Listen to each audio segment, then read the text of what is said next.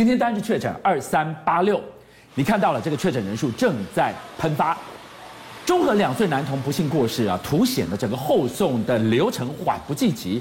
当全台居家隔离已经超过了五万人，疫情高峰还没到哎，大家会怕。如果我确诊难逃，那至少你告诉我，即便百分之九十九是轻症，如果我是那个确诊转重症的一趴，我该怎么样的有效掌握保命的相关细节？好，观众朋友，其实我们知道呢，现在目前今天最新的数字叫二三八六。两个礼拜以前，如果看到八十六，你都紧张了。现在多出两千三，你有没有特别紧张？你看报新闻你就不会太紧张。为什么？你要做两件事情。第一个，防止自己确诊，防止确诊之后重症。那大家会知道，就是说确诊的人数增加的情况之下，我们来看一下哈，这是我们台湾的图哦，这并不是国外的图哦。今天、昨天是一千多，有没有？今天已经到两千三了，所以今天已经冲到这里了。对。所以如果按照我昨昨天跟大家讲了。包含了像香港，包含了像南韩，南韩的状况更一天六十几万。可是观众朋友，南韩昨天前天已经降到剩四万例了，所以我们还可能往上冲。那在这种情况之下的时候，会有越来越多人确诊，而且在家怎么办呢？有一个我要跟大家说的哈，指挥中心因为陈时中部长他被挑出来说，你怎么会这样回答？那这些人怎么办呢？每天数以千计，甚至可能。部长今天都跟大家讲了，今天是四月的中下旬，到了四月底，有可能一天的确诊数就要破万了。那我们那么多人，一天一万人在家里怎么办呢？他说，请你要自主应变。这一句我看到很多人在讲说，那你们在超前部署部署几点呢？哈，对这个部长也有所责难。但是呢，指挥中心的专家现在会慢慢告诉你，当我们的人越来越多确诊的情况之下的时候，大家不要恐慌，会有一个指引，然后度过这个所谓的疫情开始爆发在台湾的现在的状况。好，观众朋友，我们再回来看这个数字二三八六。林氏璧医师今天来到我们的现场，来跟我们说说看，什么时候台湾会出现呢？这个数字可怕吗？老实讲，天天在看，我们也温水煮青蛙了。你可不可以跟我们讲讲看，如果说疫情的曲线如巴黎铁塔，我们现在在巴黎铁塔的哪里？我们在巴黎铁塔的塔峰、塔腰还是塔底呀、呃，俊相，你看一下，我们在看这个，我很强调 PCR 阳性率哦，因为你每天确诊的数字。关系于你到底做多少检测，然后阳性率大概多少？哈，这个是下面蓝色的是七日阳性率平均的，然后，因为我们假日其实有时候会被做的比较少，所以你其实会被被它干扰了，哈。你看我们这个看单日的话，这一个礼拜以来已经跳可以到二三甚至到四了，哦。那可是我也希望大家不要太惊慌，这是我今天早上抓的图，我当然还没有今天的那么那么多例了，哈。可是昨天以前也一千好几例了嘛，哦，我把。最近我们旁边比较关心的一些国家的疫情啊，他们已经发生完 Omicron 的海啸，我有一市长说的海啸，然后就全部坐在一起，然后用人口去比，那到底严重程度？来，各位观众，你找得到台湾在哪里吗？台湾在躺在最下面，所以我们现在看到的一千、两千，相比于国外在这一波疫情里面已经发生的事情，其实还是。小巫见大巫，所以这么多波峰波谷根本看不到台湾，台湾几乎是趴底在这个下面。对，这是好事吗？那大家想一下哦，今天有医师提出说，哎，这个奥密克戎的疫情到每一个国家大概像巴黎铁塔。嗯，哎，可是两位看一下，每一个国家这个你觉得像铁塔吗？都不一样，都不一样，有些像，有些不像，对，对不对？有些香港尖尖的上去，它根本没几乎没有那个。这个是香港，这个是香港对，严重。这个是南韩，是的，是的。哦，那。各自不一样，是。各自指数型上升的幅度，然后它下来的速度其实都不一样。那所以我觉得台湾要做的其实就是压低这个流行曲线，是。希望到高峰的时间不要太快，不要像香港跟韩国一样一下冲上天。所以这个就是刚刚伟汉说的，这个加速度不能快，快到超过我们的医疗负荷。负荷。对，那现在就是说，如果确诊真的是难以避免，因为 Omicron 实在太强感染力。我如果难以避免确诊，我中了的话，如果我最后真的是那个一趴，最后转重症，哎啊，部长又要我在家居隔，要我自主应变，怎么安人民的心啊？就我其实这几天已经开始跟大家说哈，我们现在就是自主应变，你不能所有的都在靠中央、靠地方政府、靠专家跟你讲什么哈。那我这几天现在开始跟也跟我身边的人说哈，你要开始有所准备了。你随时身边有任何人确诊，或是你自己确诊，其实都不奇怪。所以你要准备什么？第一个，你可以准备药物。那准备什么药？其实也很简单。你你应该知道奥密克戎是什么症状嘛？这次是喉咙痛最多，然后小朋友的话发烧最多，所以解热镇痛的那种什么疼的那种药是最重要的哦。那另外就是有人会流鼻水，对，有人会咳嗽，对，然后小朋友有些人会拉肚子。那以上我说的所有的症状，你去旁边的药师问一问，哎，我们想准备一下这个药，我们家里几人份的，我觉得你都可以开始去准备了。而另外一个大家会担心的就是，现在政府告诉我们，如果居家隔离十天，十天时间一到，连快筛都不用快筛。可以这样吗？这是 NBA 球员的健康管理啊！NBA 球员他们有长阵子就是每天在那边筛哦，PCR PCR，所以他们就会抓到你什么时候阳性确诊，嗯，非常准确。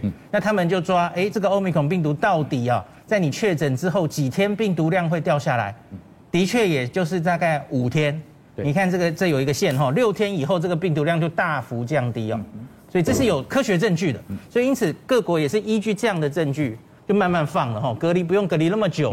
我觉得我们现在未来的方向大概是往七天甚至五天说，那最后也不用去做 PCR 了，因为已经证实，就算出来也都是死病毒，没有传染力，这个大家不用那么担心。好，听到这个地方，我们也来关心一下上海。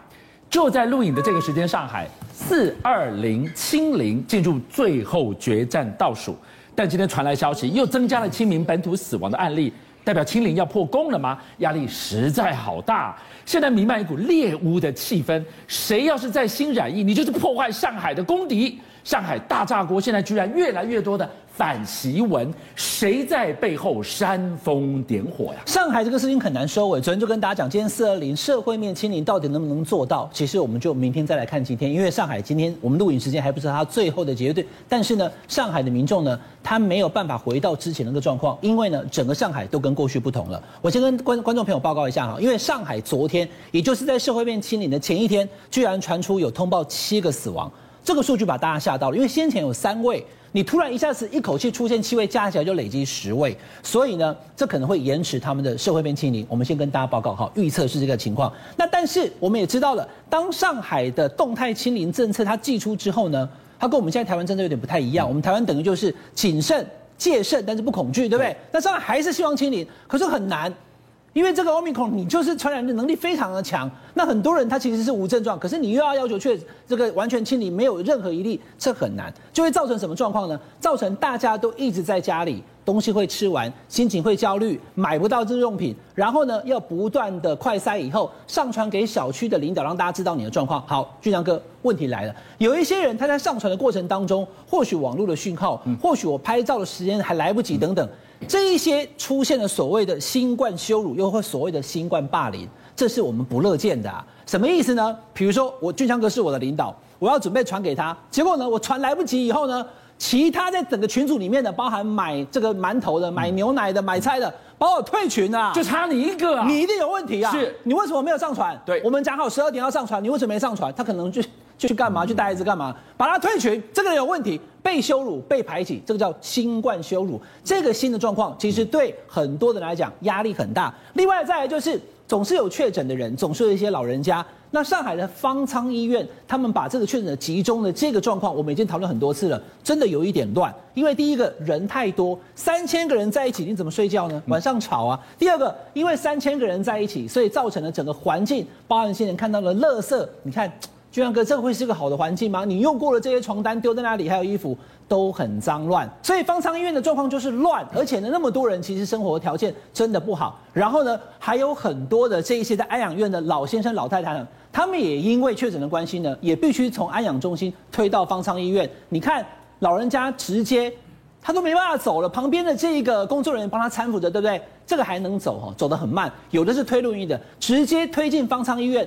可是我刚刚跟大家讲，现在方舱医院的状况并不好啊。那现在这个疫情，这个病毒其实并没有那么严重，你何必要把老人家集中在方舱医院？这个就是大家所讨论到的问题了。所以呢，最近很多的上海民众。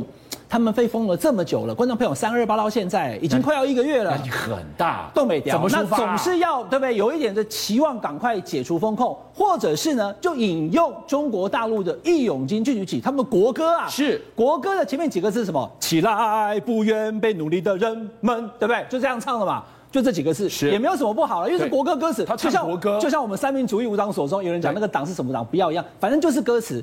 俊像哥这几个字，最近几天在微博。Hashtag 直接被封掉了，不可以做回搜寻的文字，唱国歌不行了。因为啊，唱国歌还可以，这我们讲清楚，唱国歌你还是能唱，但在网络上面写这几个字以后，你会搜寻以后完全没有办法搜集到任何东西。你在号召，你在撩拨，这个字词被封掉了，因为你看起来不愿被奴隶的人们，他怕大家一个接一个，然后到时候造成的社会的事件，所以呢，这个词现在在微博被封掉了。先前我们看到《华尔街日报》有讲个事情，说朱镕基前总理有提到。他反对习近平今年二十大第三个五年有没有？是。但到为止不知道是不是朱镕基自己的发表意见，可是那是《华尔街日报》报道的。很多人讲说《华尔街日报》乱写，哎，问题是朱镕基的戏还没下，啊，居然还有第二集。因为最近上海风控大乱，对不对？俊相哥，老上海人都想起了三十几年前，一九八八年，三十四年前，当时有甲型肝炎，就台湾的 A 肝的哈。大流行一下子瞬间，上海有三十一万人确诊，都得到了 A 型肝炎，他们叫甲型肝炎。当时是谁？就是他。你看这个资料画面，三十四年前，朱镕基呀，他跑去了这个上海，帮这个上海打赢了这一场的抗疫之战。回过头来看今日今时的状况，觉得怎么乱成这样？邀请您一起加入五七报新闻会员，跟俊相一起挖真相。